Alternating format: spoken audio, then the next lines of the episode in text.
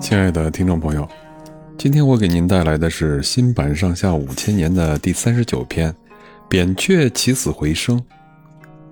魏文侯注重搜罗人才，让岳阳收服中山国，叫西门豹治理邺城，拜军事家吴起为大将，打到秦国的地界去夺了五座城。魏国的名声大了，韩国、赵国、齐国都派使者前来朝贺。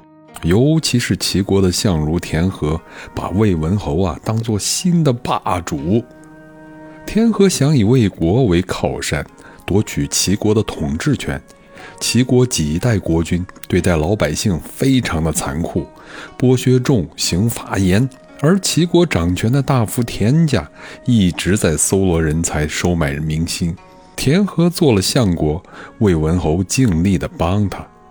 田和干脆啊，把国君齐康王放逐到一个海岛上去，又托魏文侯替他在周王面前请封。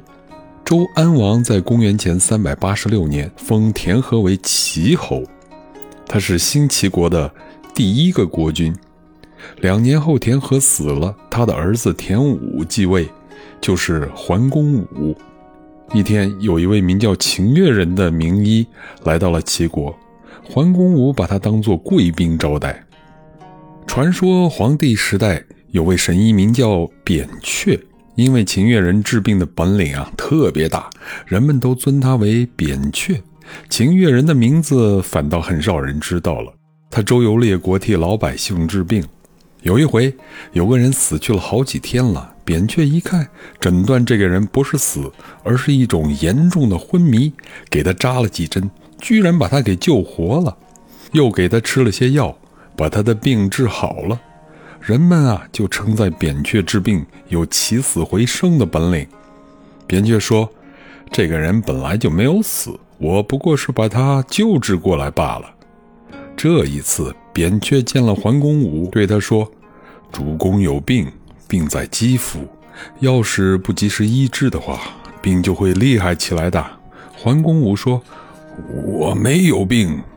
桓公武送走了扁鹊，对左右说：“做医生的就想赚钱，人家没有病，他也想治。”过了五天，扁鹊见了桓公武，说：“主公有病，病在血脉，要是不医治，病就会严重起来的。”桓公武还是说：“我没有病。”又过了五天，扁鹊特地再来看桓公武，说。主公有病啊，病在肠胃里，再不医治，病还会加深的。桓公武很不高兴，干脆就不搭理他了。扁鹊只好退出。又过了五天，扁鹊再来看桓公武，他见了桓公武，一句话也没说，就退出去了。桓公武叫人去问他，他说：“病在肌里，用热水一捂就能治好。”病到了血脉里，还可以用针灸治疗；就算病到了肠胃里，药酒还是能治得到的。现在病进了骨髓里，就没法治了。到了第二十天上，桓公武病倒了，又躺了几天就死了。桓公武死了，他的儿子继位，就是齐威王。好。下一篇我们将给大家带来的是新版《上下五千年》的第四十篇《商鞅立木》，欢迎到时收听，再见。